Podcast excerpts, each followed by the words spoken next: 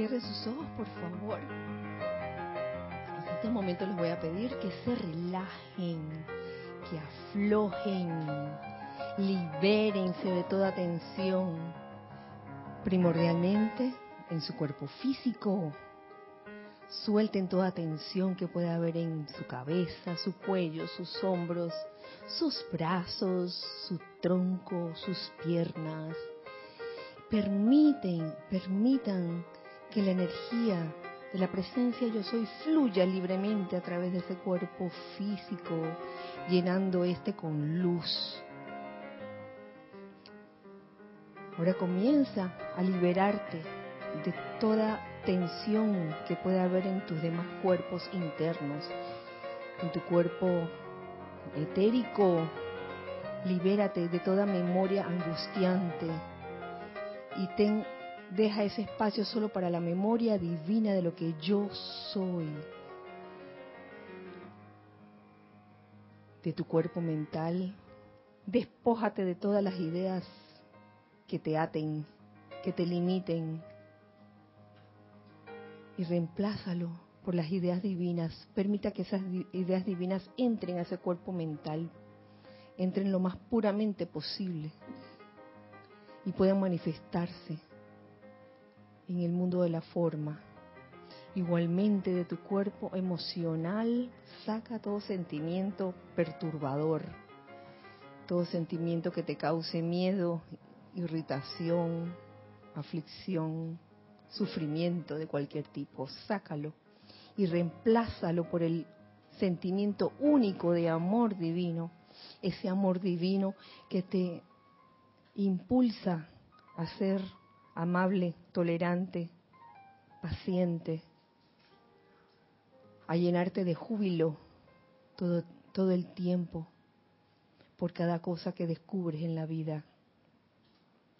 Y en esta conciencia, en tus vehículos inferiores, ahora te pido que recuerdes que tu verdadero ser está dentro de ti, en ese latir de tu corazón, que te recuerda constantemente lo que tú eres, ese yo soy, yo soy, yo soy, ese amor constante que no permite que ninguna circunstancia lo cambie, porque es el amor verdadero, es el amor divino. Visualiza alrededor del, del lugar donde te encuentras un óvalo de luz blanca resplandeciente que gira rápidamente y que impide la entrada o la salida de cualquier energía inarmoniosa o discordante.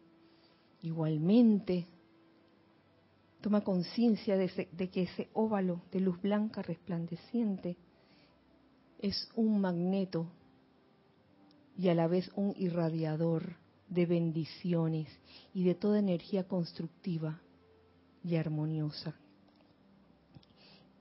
Y con esta inconsciencia les voy a pedir que me sigan en conciencia con este decreto dirigido al rayo cristal,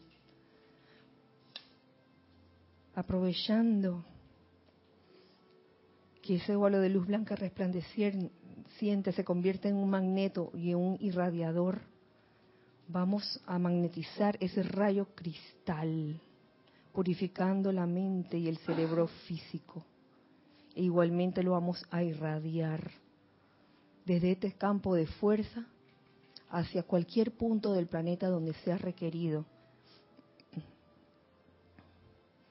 a través del fuego sagrado, de la divinidad anclado en nuestros corazones los invocamos, gran Elohim Vista y amada Señora Cristal, para invocar desde sus grandes corazones cósmicos un rayo de luz dentro de nuestros vehículos mental, la mente etérica y la estructura cerebral física, de manera que podamos ver y escuchar la belleza de nuestro santo ser crístico Humildemente solicitamos la asistencia de uno de los ángeles de su templo para que nos asistan en el mantenimiento de esta actividad purificadora del rayo cristal. mantengan a esta llama sagrada pulsando, pulsando, pulsando constantemente a través de cada célula, molécula, átomo y electrón de nuestra estructura cerebral, hasta que nuestra mente y cerebro sean restablecidos a la pureza cristal original de su sustancia. Ayúdennos a estar una vez más plenamente alerta a las impresiones de la divinidad, de manera que podamos lograr una gran destreza en llevar a la manifestación los pensamientos de la divinidad. Expandan, expandan expandan la armonía de nuestro verdadero ser hasta llenar nuestros cuatro vehículos inferiores y nuestro amado elemental del cuerpo, sanándolos con los tonos de la armonía cósmica y llevándolos de vuelta al alineamiento divino con nuestro santo ser crístico. Ayúdennos a mantener nuestra mente externa constantemente en paz disolviendo al instante con la llama cristal todo pensamiento de autogenerar expresiones contrarias. Ayúdenos a mantener nuestro cerebro constantemente, constantemente abierto al plan divino del universo. Y ayúdenos también a emprender su realización.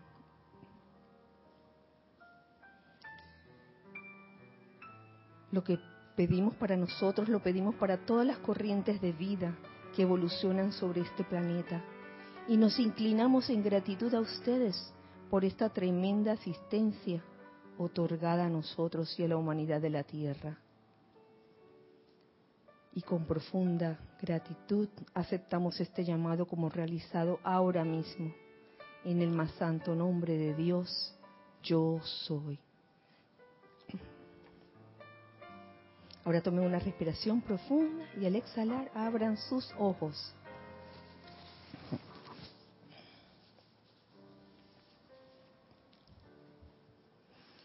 Muy buenas noches, muy feliz día tengan todos ustedes. La presencia de Dios yo soy en mí saluda, reconoce y bendice la presencia de Dios yo soy en todos y cada uno de ustedes soy aceptando igualmente. Sean bienvenidos a este espacio, los hijos del uno. Mi nombre es Kirashan y desde aquí, los hijos del uno, les mandamos un cálido abrazo a los hijos del uno del otro lado. En este hermoso miércoles 10 de julio, 10 de julio del año 2019.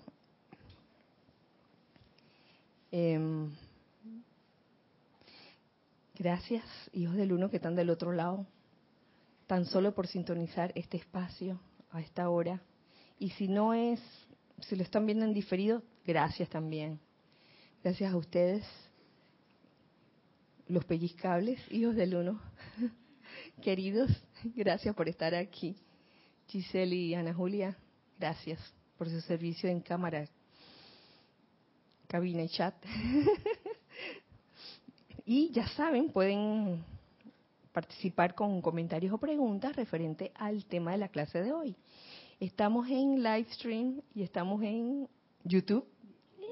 Pueden hacer comentarios por YouTube y también pueden hacer comentarios a través de Skype eh, con el nombre de siempre, Serapis Bay Radio.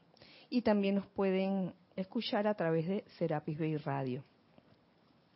La clase de hoy no es más que la continuación de el tema que habíamos comenzado el miércoles pasado. Sí, sobre la verdad coloreada por eh, los conceptos humanos.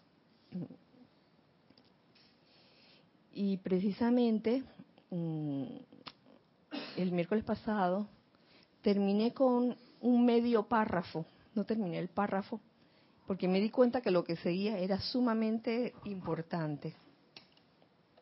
Permiso.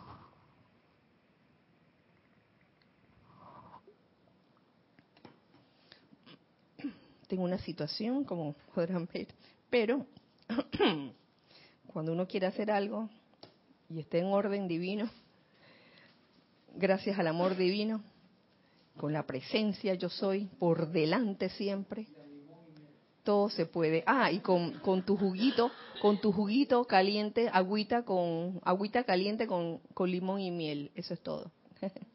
y agua, aquí. Eh, había comenzado este, ese párrafo y después yo me reí de mí misma. ¿Saben por qué? Porque ese, ese párrafo, estábamos hablando el tema, la verdad coloreada por los conceptos humanos. Y ese párrafo lo coloreé como ustedes no tienen idea. Después me di cuenta cuando, cuando, lo leí posteriormente que, oye, esto no era lo que en verdad estaba diciendo el maestro en ese momento. Pero por algo, por algo, eso fue lo que salió. Y, y era esto, se lo voy a leer, para que nos riamos un poco.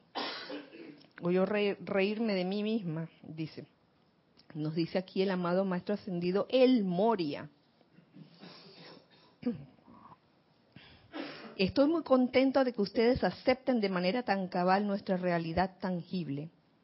Este fue el, argumento específico que presenté ante el tribunal kármico para procurar la dispensación mediante la cual podemos esforzarnos en hacer contacto con nuestros chelas y educar sus sentimientos hacia nuestra presencia actual como hombres y mujeres de mayor madurez, quizás, pero accesibles en el terreno común del servicio mundial. ¿Ya se acordaron? Entonces yo ahí lo, enfoqué a todos nosotros como seres, seres no ascendidos, como, como estudiantes de la luz, que era muy importante esa, ese educar nuestros sentimientos, y eso, eso es cierto, eso sí es cierto pero no era lo que decía el párrafo. El párrafo lo, lo que, lo que entendí posteriormente es que el mismo maestro ascendió del Moria, junto con otros maestros, han procurado esa dispensación a través del cual puedan contactar los chelas, que son seres no ascendidos aquí, los chelas. Nosotros no sabemos si somos chelas o no, ni tampoco debemos estar de que con esa premura de que, ay, seré o no seré. Solo su peinador lo sabe. Nada de eso. O sea, uno, uno, no, debería, uno no debería estar preocupado en, saber si uno es chela de algún maestro o no. Si uno lo es verdaderamente, mira, no lo va a andar diciendo por ahí. Oigan, no se le digan a nadie, pero yo soy chela de tal maestro. No se lo vayan a decir a nadie. Ups, me escucharon. Por favor. Esas cosas se llevan aquí en el corazón, guardaditas. Y quien te diga a ti, oye, tú sabes que últimamente me ha estado hablando tal maestro ascendido. Si alguna vez yo te digo eso, Lorna, por favor llama al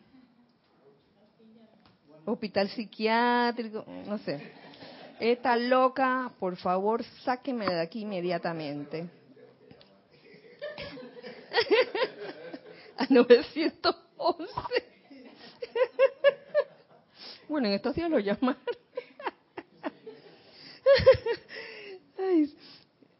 Entonces, es una es la dispensación de ellos para procurar tener ese contacto con los chelas aquí, no sabemos quiénes somos, y educar sus sentimientos, educar los sentimientos de esos chelas, de los chelas, porque oye, uno piensa que el chela ya es un ser perfecto, pero no es así. El chela todavía es un ser no ascendido que gracias a ciertas ciertas actitudes y requisitos, pues se ha convertido en un chela. Pero aún tiene un camino por recorrer, todavía no ha ascendido. Entonces, es lo que plantea aquí el maestro ascendió el Moria, educar los sentimientos de esos chelas. Sí, hacia nuestra presencia, hacia la presencia de los maestros ascendidos, hacia nuestra presencia actual como hombres y mujeres de, de mayor madurez, pero accesibles en el terreno común del servicio mundial. O sea, ya el Chela propiamente sabe que, que no está jugando al metafísico como se decía anteriormente, No es que ande ahí serio con la cara alargada por ahí, no, no se trata de eso. Se habla de la seriedad de que, oye, me he propuesto a llevar a cabo este empeño de principio a fin y no no de que por cualquier distracción ya ya me voy a ir. Entonces, a eso se refiere a, la madurez de hombres y mujeres.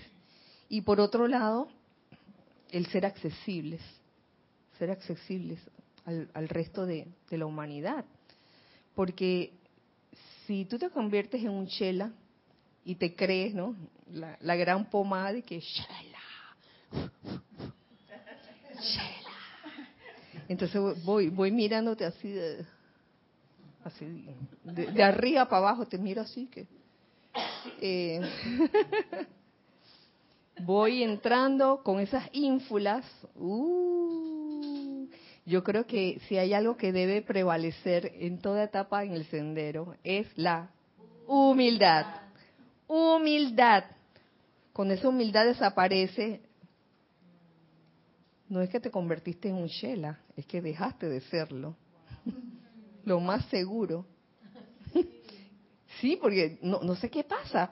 Pasa en todos los ámbitos no solo en el ámbito espiritual, sino en todos los ámbitos políticos, ámbito ta, ta, ta, ta, de empresas, eh, donde se nombra un gerente o alguien que comenzó de abajo, va subiendo en una empresa y llega a, tomar un puesto pues bastante alto dentro de la empresa. Yo no sé qué pasa allí a veces. No, no sucede todo el tiempo, porque como se le sube, ¿no? Se, se le suben los humos, ¿no? Y entonces, si antes era una persona súper amable, súper sencilla, campechana, ahora de repente lo ve y mirándote y que, buenos días. Este, por favor, de ahora en adelante, me llamas, te dirijas a mí como licenciada Chan.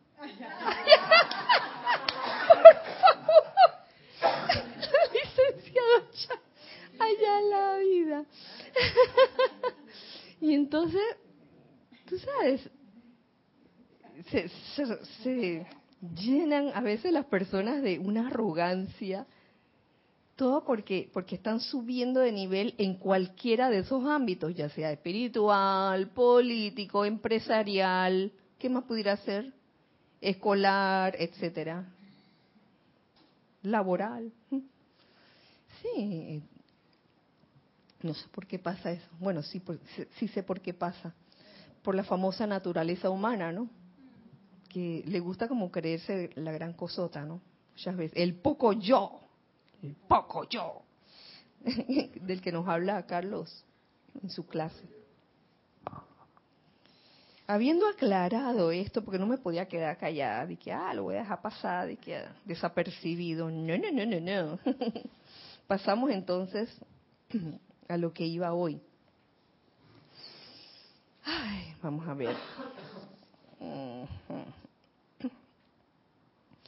Antes de que el velo de los pensamientos y sentimientos humanos empañara los instrumentos de percepción, los maestros y la hueste angélica eran aceptados por la raza evolucionante y el progreso de las tres evoluciones era una asociación gloriosa y armoniosa. Qué divino debe haber sido esa época donde las tres evoluciones podían comunicarse, podían contactar. Eso se perdió. ¿Por qué? Porque comenzó a caer el velo de los pensamientos y sentimientos humanos. ¿Y eso qué hizo? Que se empañaran los instrumentos de percepción. Y por eso es que la verdad es tan coloreada por los conceptos humanos. Cada quien la colorea a su manera. Y no es que sea bueno ni malo, es algo que sucede. Pero también, viéndole el bien a la situación, aprendemos a ver un montón de formas eh, aprendemos a ver muchos puntos de vista de una misma enseñanza, por ejemplo, y cada una tiene su valor. Por eso es que entiendo por qué surgen las afinidades, ¿no? Y por qué cuando una persona entra por primera vez a la enseñanza, un estudiante que quiere saber de qué se trata esto, ¿qué es lo que le decimos? Bueno, ven a las clases, comienza a llegar a varias clases, si, gustas, y de ahí escoge una con la que te sientas más afín, porque con esa es con la que te vas a como, como sentir de que, bueno, esto es lo mío. Porque lo más seguro es que esa, esa verdad coloreada esté coloreada de la misma forma como esa persona lo hace. Por eso que se siente afín, de que, ay, esta clase me pareció un poco extraña, esta, me siento más me siento más como en confianza con esta otra clase. Y, por eso pasa. Y eso de, de empañar los instrumentos de percepción, con, eso, con esa frase, se me viene a la, a la mente también una palabra que usamos mucho aquí, y es la palabra ilusión. Mucho se dice yo creo que todos ustedes en algún momento han mencionado esa palabra dentro de la enseñanza que estamos viviendo en el mundo de la ilusión. Otro permisito.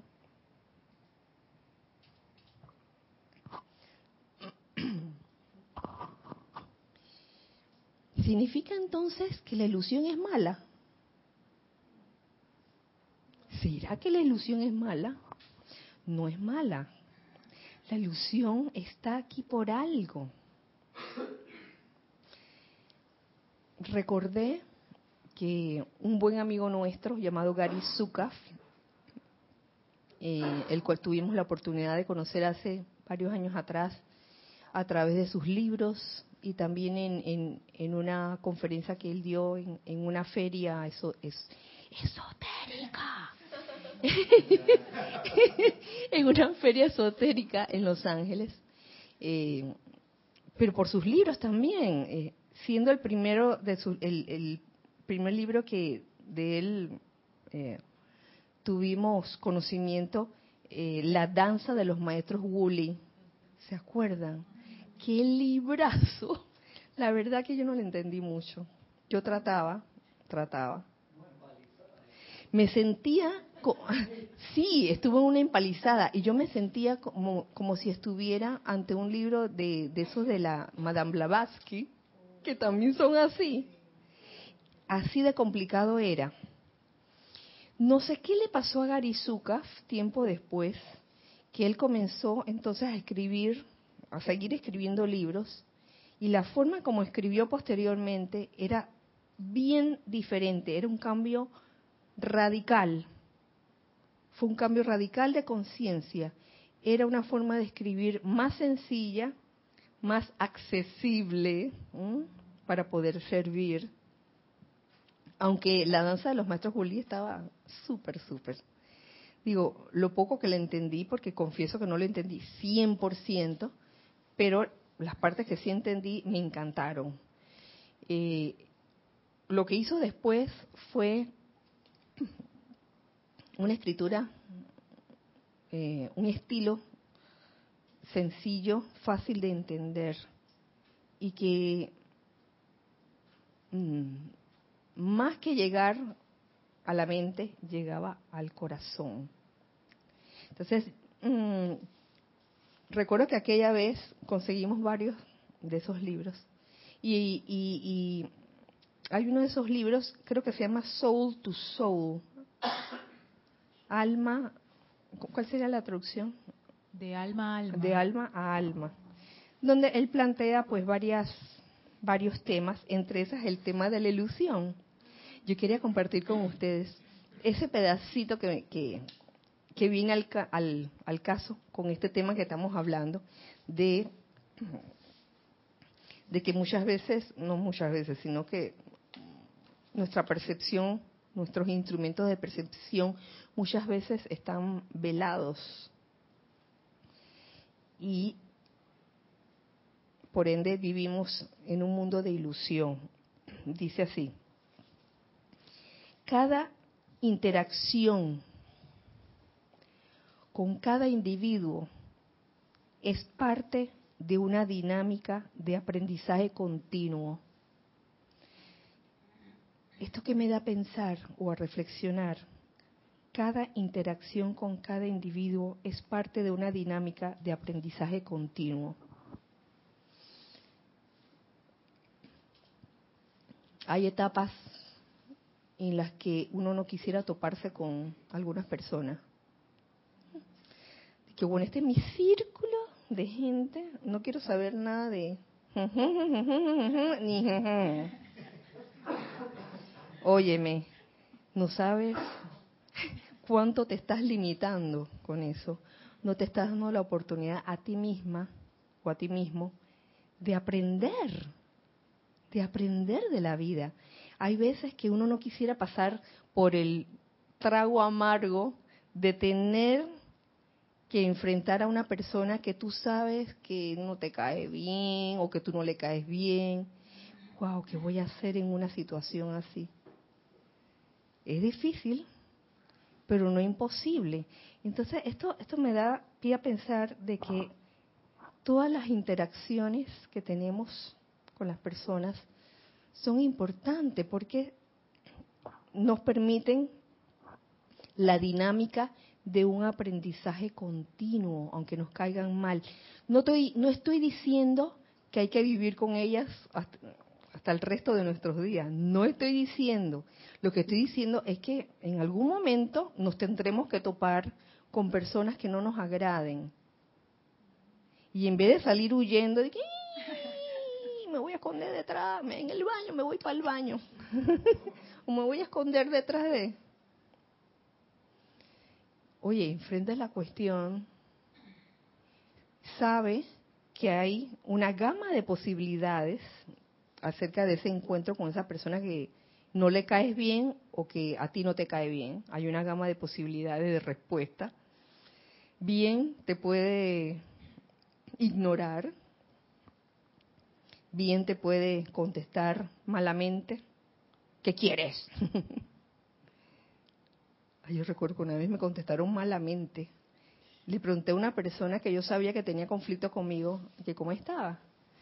Y me contestó una cosa bien fea. Me, me dije, bien, gracias. Pero bien feo, bien feo. Y yo me acuerdo que yo me puse a llorar como una Magdalena esa noche.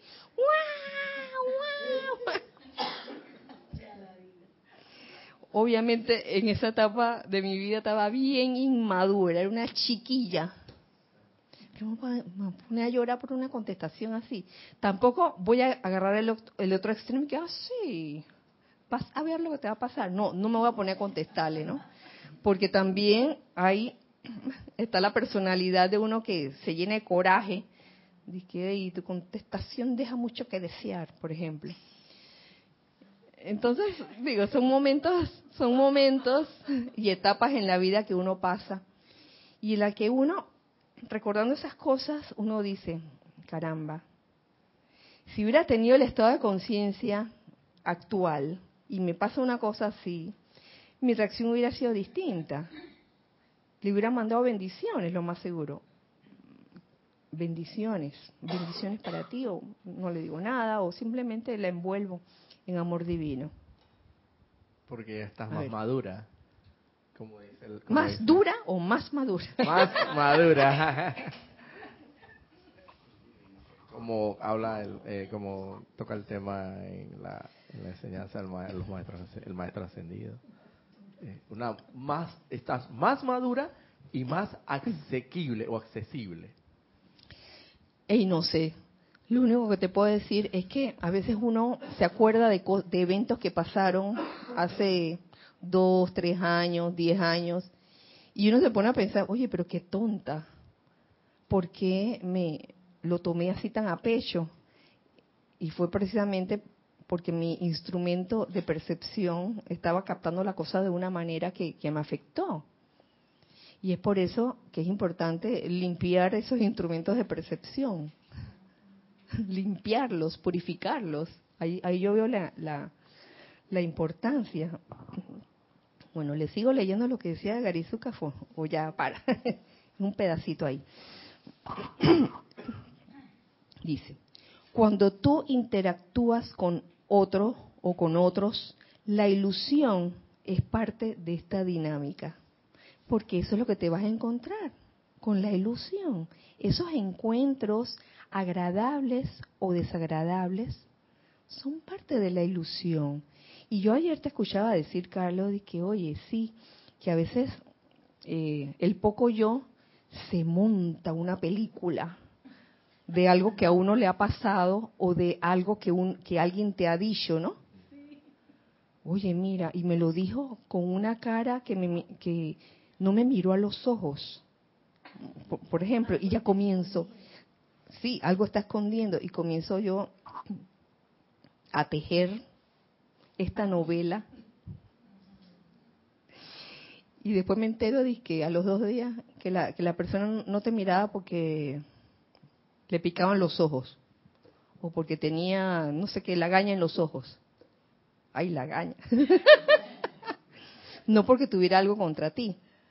Ven, a veces nosotros nos fabricamos unas historias y esto es parte de la ilusión. Es parte del madurar. Y eso, eso es bello. Eso es bello cuando uno entiende estas cosas. ¿Tú querías decir algo, Nelson? Precisamente eso es lo, como lo acabas de decir, lo rareza de eso, porque por lo general eso es miedo disfrazado. Yo estoy temiendo algo, yo estoy haciendo una película de algo y tengo es miedo. A la, verdad, eh, al final es miedo porque yo estoy figurándome algo acá en mi mente y, en, hasta lo llevo a, energizar, pero la otra persona tiene sus propios asuntos, tiene su, propio, su propia agenda, sus propios asuntos, y uno no sabe por qué está así.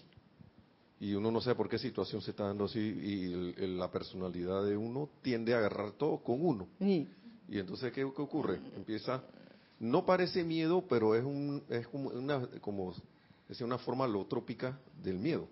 Pero ¿sabes por qué? Porque estás cargando con una de las maletas que, que le mencionaba, que es que las opiniones de los demás, el que dirán, que es miedo, miedo a lo que opinen los demás, miedo al que dirán.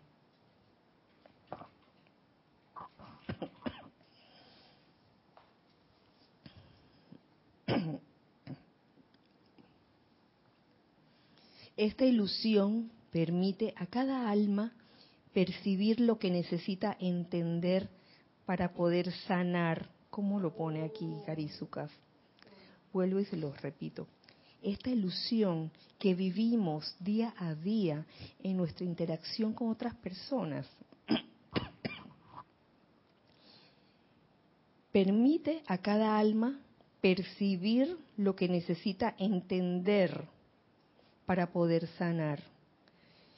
Pero aquí yo agrego, si quiere, si quiere, porque si no quiere, si no le da la gana, si no me da la gana percibir lo que necesito entender, sino que lo tomo como mi personalidad con su instrumento empañado lo percibió, entonces no avanzo. Y la idea de todo esto es avanzar, es madurar con cada experiencia. Sí, Erika. Eh, Kira, se me viene a la mente que tal vez el, el instrumento de percepción del individuo está tan empañado que de una forma u otra va a tomar eso literalmente. Yo, yo, lo que yo pienso es que de ahí la importancia de la purificación que en tanto mencionan los maestros ascendidos. Porque si la persona no quiere, porque su equipo, su, instrumento de percepción está bien nublado. Sí, está, está bien veladito. Entonces en ese caso, no, no, no bueno, en ese caso, tiene que llegar un momento en que la ilusión que esté viviendo sea tan fuerte que la persona porque eso es lo que te, eso es lo que te van a lo que lo que lo que se te va a presentar. Si determinada ilusión no te hizo reaccionar y tú seguiste pensando que los demás son los malos y que yo soy la buena va a llegar un momento en que la ilusión que vas a vivir va a ser tan fuerte que ahí eh, la se te va, va- vas a sentir como la arremecida, ¿no? Es como le llaman eso de que caer, está chocada, este, ¿cómo dice? Eh, tocar fondo. Así es. Exactamente. A veces, a veces un alma necesita tocar fondo, bien fondo, para darse cuenta de las cosas. Que en vez de estar echándole la culpa a los demás de su desgracia, comience a mirar adentro y vea qué es lo que yo tengo que aprender, qué, qué es lo que necesito entender para poder sanar. Esta, o sea, la ilusión crea como si fuera un espectáculo en vivo las situaciones necesarias para integrar al todo los aspectos de cada alma que requieren sanación. Como si fuera un show en vivo y de, verdad, si sabemos, si sabemos por la enseñanza de los maestros ascendidos que este es el mundo de la ilusión, porque muchas veces nos creemos las cosas que nos pasan. Y oye, qué bien las actuamos, porque las sufrimos, las lloramos, la y es una ilusión. Se nos olvida. Está tan bien hecho. Está tan bien hecho ese espectáculo en vivo, al igual que Truman Show, que nos creemos que la ilusión es real. Pero, que quede claro, no es nuestra enemiga. La ilusión no es nuestra enemiga, es nuestra amiga que nos va a ir diciendo en una forma um, particular para cada uno qué necesitamos entender para poder sanar por las cosas que nos ocurren. Yo he hablado, o he, en varias ocasiones, en varias clases, he mencionado acerca de la forma como tú reaccionas ante las situaciones. Yo creo que esa es una, una cuestión importante en la vida de uno y que te permite como mm, dar ese, ese salto a la siguiente etapa, la forma como vas a reaccionar. Si vas a reaccionar de manera no constructiva, con rabia, con miedo, con aflicción, con desagrado, o vas a reaccionar con um, perdón, con misericordia, con misericordia, eh, con, con bondad, con deseo de comprender, en vez de lanzarse a emitir un juicio antes de, ay, te quité la palabra, no hombre, habla, habla, habla. Voy a ver si puedo hablar. Sobre ese asunto de la ilusión, que en realidad es la vida que estamos viviendo, como bien dices, eh, por el velo que tenemos, que no vemos la realidad. Es el símil de una película. La película, en realidad, es un juego de luces en una pantalla oscura, donde eh, ocurren tantas cosas que parecen reales al que observa, ¿no? Pero en realidad todo es una ilusión. Se acaba la película y se acabó el asunto. Se fue el juego de luces en esa pantalla y ya no es más que lo importante es si eso realmente ha sido válido para el que ha estado observando la película o para el que la ha hecho, ¿no? Claro, una vez que, que has resuelto eh, o que ha- has como metido la llave en la puerta correcta, desaparece esa situación ilusoria. Entonces, ¿en qué consistiría, por ejemplo, eh, la percepción empañada? muchas veces eh, pudiera ser el hecho de pensar que, lo que tú estás pensando de la forma como la, la otra persona habló es verdad. Que yo estoy segura que esta persona dijo esto para dañarme, por ejemplo. Y, a veces, y, lo más seguro es que la mayoría de las veces no era así. Un- una de las cosas que ocurrían en la de la clase de ayer, perdón, era eh, el maestro dijo que a los 50 años se dio cuenta de que lo que él pensaba, que los demás pensaban de él, no era verdad. O sea, no existe, cada cual está pensando lo que él piensa, pero uno puede llegar a la ilusión de creer que alguien piensa en el otro y le está haciendo lo que sea. Y eso en realidad, cuando llegó a los 50 años, dijo, esto no es así, y se liberó de una carga muy pesada. Oye, imagínate. Creo que Nere quería decir algo. Nere. Por Sí, que también, bueno, yo soy de esas personas que cuando veo una película en el cine yo pego gritos y estoy... Entonces uno como que a veces está tan metido en la película de uno que uno también empieza como así a reaccionar de maneras dentro de, de las cosas que a uno le pasan. Entonces, hoy estuve como haciendo un experimento porque yo dije que pasaba como una cosa tras otra y se avanzando la hora y dije que no puede ser. Ya yo estaba de que no voy a llegar al ceremonial, ya había perdido la victoria. y, sí, y, y yo dije, bueno, voy a hacer un experimento. Pase lo que a hacer, voy a estar tranquila. Porque siempre venía otra cosa y no sé qué, y otra, y, yo dije, y otra, ¿cómo así? Y, y lo que me gustó que, bueno, por lo menos llegué a tiempo, pero no con esa cosa que a veces uno anda y que uno puede llegar y el estrés del tranque y que no sé qué y ahora la otra se sale con el otro con la otra cosa y que no con esa cosa, ¿no? Y pienso que ese es una quizás un buen experimento de cómo tratar la ilusión, porque a veces pasan cosas, pero esas cosas no pasan para amedrentarlo a uno, pero uno se siente amedrentado.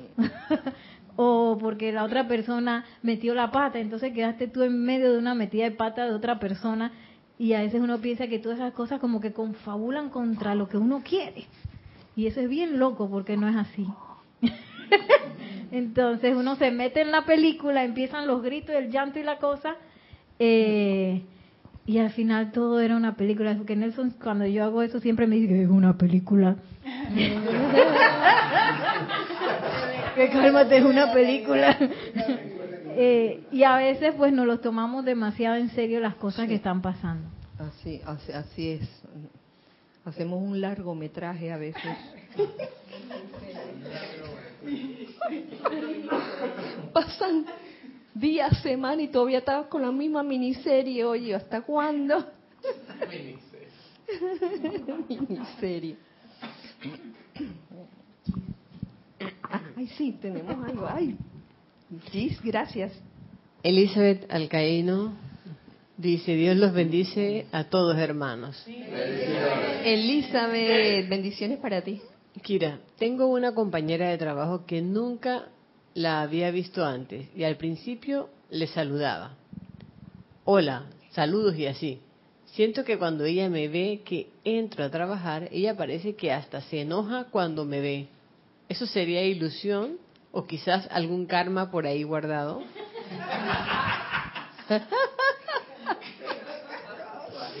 Elizabeth, perdón, no traje mi bola de cristal. No puedo saber, no puedo saber si, digo, todo lo que se vive es ilusión, primero que todo. El hecho de que te mire bien o te mire mal son percepciones tuyas, ¿te das cuenta? No sabes en realidad lo que está pasando. ¿Mm? ¿Ustedes ven otra cosa allí ante lo que plantea Elizabeth? A ver, Y si, Erika. y si se acerca a la persona y le pregunta si hay algo- algo- ha habido algún malentendido entre las dos, que es para mí creo que lo más. Yo, yo me quedé pensando en lo que dijo Carlos, que a los 50 años se dio cuenta, en la persona, el, el maestro, el- el- fue un alumno, un discípulo o algo así, que, era, que era ilusión, entonces, de acuerdo a eso fue entonces era ilusión, digo yo, ¿no? Por lo que, de acuerdo a lo que se dijo. Como dice Erika, en realidad uno tiene que probarse a sí mismo, porque todo es la percepción de uno. Y a veces uno no tiene el valor porque tiene miedos de enfrentar una situación que le preocupa. Porque si te preocupa algo, es que algo tienes que ocuparte en ello y puedes hacerlo o dejarlo que pase, ¿no? Porque es una ilusión. Claro. Pero uno tiene la oportunidad de experimentar cualquier situación que se le venga delante. Eso expresa libertad de acción y te quita un rollo de la cabeza, pues de la forma más normal. Y puedes hacer hasta una buena amistad. Con alguien que desconocías por los juicios que uno emite con respecto a otro ser. Gracias. Y yo me atrevo a decirte, me atrevo a decirte en este momento que es ilusión y es karma. Porque karma es acción. Karma es acción y te mueves aquí en este mundo de la forma, en este mundo de la ilusión. Así que todo lo que te ac- acontece, eh, la mala mirada o qué sé yo, tú me preguntas si es ilusión o es karma. Yo te digo, son las dos. Por, por un lado, ilusión, porque es ese instrumento, porque la ilusión es un instrumento, es el instrumento de la, del alma o de la personalidad que nos ayuda a eh, entender lo que nos está pasando. Entonces, lo que, lo que te aconteció también es karma. ¿Por qué? Porque esa, esa acción que tú estás percibiendo y que te causa eh, algo aquí adentro, por algo ha venido a ti, para que tú la liberes, para que la liberes a punta de amor, para que la redimas a través del fuego violeta. Sí. Ajá.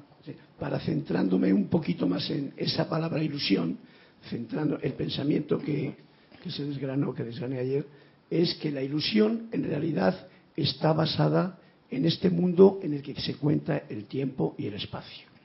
En este plano donde el tiempo y el espacio existe, hay una ilusión, es nuestra vida. En una película que tiene también un tiempo y un espacio y una duración, también hay ilusión. Y ese es el punto. Y el karma es la oportunidad que tenemos de aprender dentro de ese plano de ilusión que en el que estamos ahora envueltos.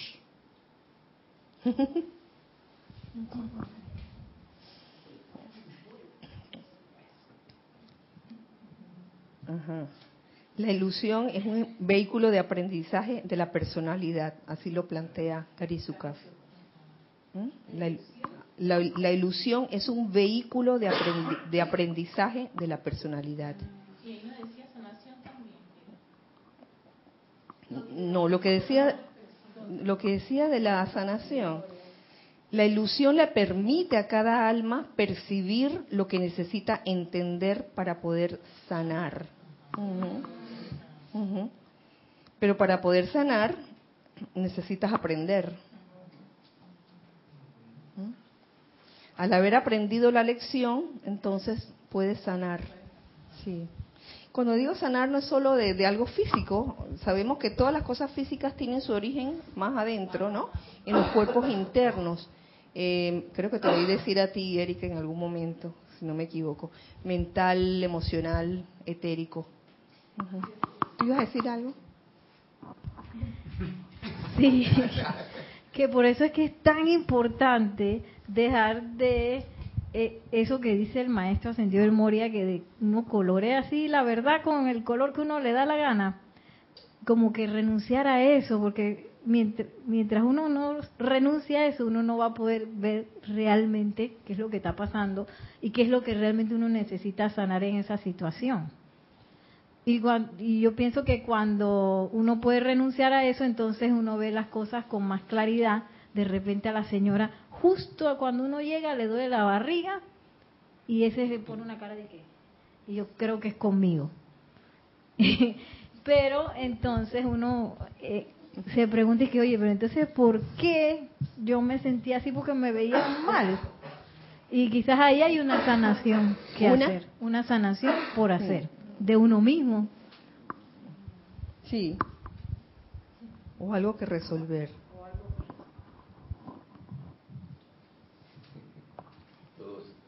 ¿Tú querías decir algo, Nelson? que me, me da risa porque me acabo de acordar, hace rato que estaba diciendo a alguien, a algunos aquí de, de cosas que había visto en un video de internet de, de que repitamos la repetición o, o, o bien pudo haber sido una cosa así como tampoco pudo haber sido que vi un video de eso, ¿no? Entonces de repente esto es una mala percepción de una mala percepción, porque la otra persona también te está percibiendo a ti. Quién sabe uno que le está irradiando y pensando, causando uno, porque uno también viene creando el ambiente y el mundo y el, mundo y asunto que uno tiene. Y si yo me la paso de gay, esa persona me está mirando mal, yo estoy tirando un decreto ahí. Y ella está, está viendo que me está viendo a mí, que yo la estoy viendo a ella, que me, la estoy mirando mal. Entonces es como, es como un juego de ping-pong, ¿no? Y un, círculo ahí vicioso. Y lo, lo, lo bueno es que lo que dice Igarizuka es que cuando uno aprende, uno cae en la cuenta de que ven acá, y nosotros que tenemos la enseñanza, que uno puede cambiar su, su mundo y ambiente pensando y sintiendo diferente allí, invocando la llama y también teniendo la herramienta que acelera las cosas para que fueran liberadas y perdonadas de, la llama violeta. Entonces, lo que pasa es que nosotros vamos, yo lo digo por mí, ando por, uno anda por ahí y se le olvida que uno, digamos, es como si uno aprendiera karate y a la hora de enfrentar una situación se te olvidaron todos los movimientos. Todas las catas y empieza a tirar así golpe a lo loco. O, o, sabes que uno comienza a tirar todas las catas posibles, pero nada más eh, de afuera, del cuerpo físico para afuera. Entonces, la actitud interna importa, claro que sí importa. Entonces, cu- cuando tú nada más tiras patadas y no hay esa actitud interna, como, como lo aprendí de, ay, ¿cómo se llamaba? No, no. ¿Cómo se llamaba el, el, el maestro en el Karate Kid? ¿Cómo se llama? Miyagi, el señor Miyagi. El señor Miyagi. Que él, eh, una de las cosas que le enseñaba a sus estudiantes que la, la cosa no era de que tirar patadas como loco, nada más. La cosa era desarrollar cierta actitud que fue lo que le pasó, por ejemplo, creo que en el último... ah, es que la última que vi fue cuando él entrenó a, a la chica esta... Se me olvidó el nombre de ella. Se me olvidó el nombre de ella. Hilary Swank. Gracias. Ella quería aprender y todo eso y, y- y él le enseñó la, la famosa la famosa técnica de limpiar el carro, ¿no? Wax in, wax out. Y que, ay, qué pereza, ¿cuándo me vas a enseñar karate? Ya le estaba enseñando. Era tener es- esa actitud, humildad, obediencia y todo eso, etcétera. Eh, teníamos por allá y luego por allá. Olga Perdomo desde Concordia, Argentina, dice, he pasado años mortificándome con una señora que no me saludaba, pensando porque no me aceptaba y debía aprender que ella tenía su drama y estaba tan mortificada en sus cosas que no me registraba. La personalidad se cree tan importante que solo ve su mundo como universo importante. Uy, bendiciones, Olga. Qué gusto de escucharte aquí en, en- en el chat. Efectivamente, a veces la personalidad se cree de que la reina de todo, eh, su egocentrismo es tal que todo gira en torno a ella, ¿no? Y que todo lo que pase al lado tuyo, enfrente tuyo, tiene que ver contigo. Y que cualquier cosa que diga alguien es contigo. Entonces nos formamos estas películas. Así mismo es, Olga. Gracias por, por compartir tu, tu experiencia. Nere. Sí, que a mí también me pasó al revés. Me acuerdo cuando yo estaba estudiando arquitectura, que en quinto año un profesor y que bueno, ahora todo el mundo va a hacer, y me, me tocó trabajar con muchachos que no eran los mismos con los que yo trabajaba y siempre mis amigos, ¿no? Y cuando terminamos el, el trabajo, ellas me confesaron que ellas me odiaban. que yo les caía mal porque que, que yo yo me acuerdo que yo me ponía unos sombreros, unos zapatos y unas locuras que yo iba y que ¿dónde estaba en la facultad?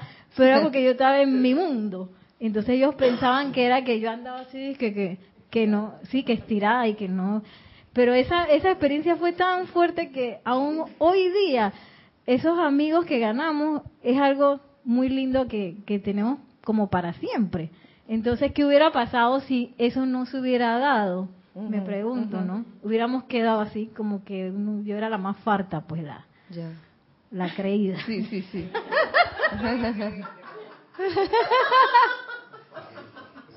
Mi- mira que eso que cuentas o- obviamente refleja la percepción obnubilada que había allí. Y, y qué bueno que la cuestión caminó hasta el día en que te lo dijeron en la cara, ¿no?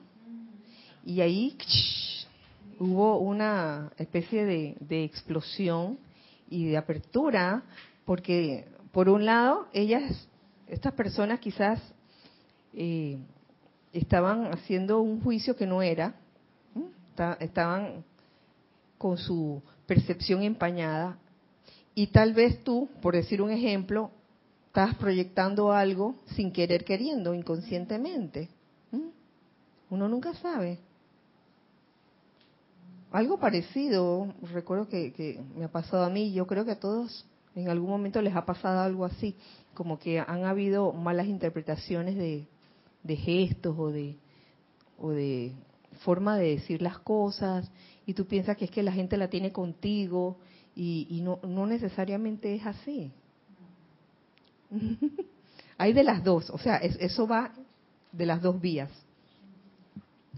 Eso es por sacarle de que la, ¿cómo la punta al lapicero, sacarle una enseñanza más, ¿no? Señores, se acabó la hora. Se pasó la hora. Yo voy a acabar, no hemos terminado el capítulo todavía, pero yo creo que con esto hemos tenido bastante para reflexionar acerca de la ilusión y cómo manejarla, porque la gracia de todo esto es poder estar en medio de la ilusión, oye, que inevitablemente vamos a estar, a menos que nos encerremos en el baño de por vida. Y ni así porque hasta el, hasta el inodoro es una ilusión. Una rapidita que también, cuando hablaste de, de accesibilidad, que de repente, que no, yo no puedo hablar nadie, no tan a mi nivel, no puedo hablar con nadie, me voy para el Tíbet. Y en vez de ser un foco de, de servicio, me, me meto allá de que a ver qué encuentro. Mm. Y, y esa es la otra, ¿no? Como no, que- no. wow. No, esa no es la gracia. Entonces, Sí. la cuestión es, es poder estar en medio de la ilusión, pero sin dejarnos impregnar por ella, ¿no? Eh, sin dejar que nuestra personalidad se crea que lo que estamos viviendo es real. Es importante esto. Esto es una. Estamos viviendo una película constante en el mundo de la forma. Estar claros en eso, ¿no? Ahora, no es que no es que ahora te vas a dar a la vagancia de que hay, porque estamos viviendo en una ilusión. Ahora voy a andar vestida como me dé la gana, zarraspastrosa, no me voy a bañar, ¿para qué me voy a bañar si bañarse es una ilusión? La de Dios es una ilusión. No se trata de eso, se trata de vivir eh, en la ilusión sabiendo que es una ilusión. Eh, El asunto es en la ilusión no estar desconectado del verdadero o real director. Eso. Ajá. Porque entonces es cuando la ilusión puede ser una locura, mientras que la otra ilusión, cuando uno es consciente de que hay una dirección, un orden divino, una parte mágica, uno puede aprender dentro del mundo de la ilusión.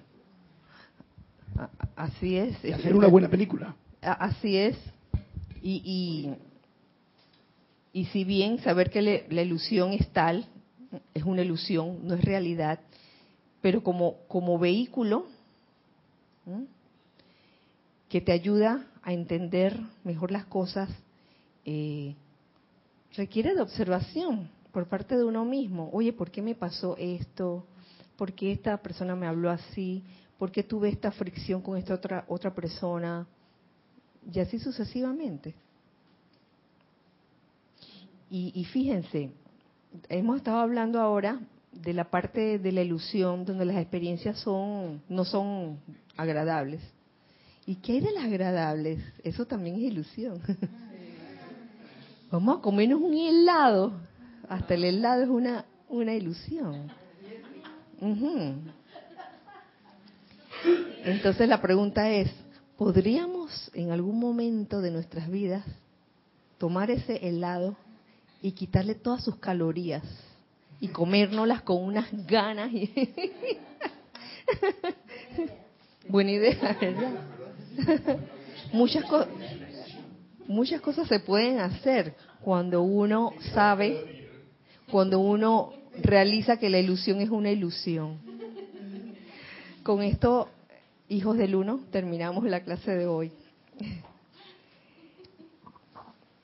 Que la magna presencia yo soy, el amado Maestro Ascendido, el Moria, nos insuflen con todo lo que Él es, con toda esa decisión, esa fortaleza, ese coraje, con toda esa cualidad que le permite hacer la voluntad de Dios con toda la humildad que hay en ese primer rayo.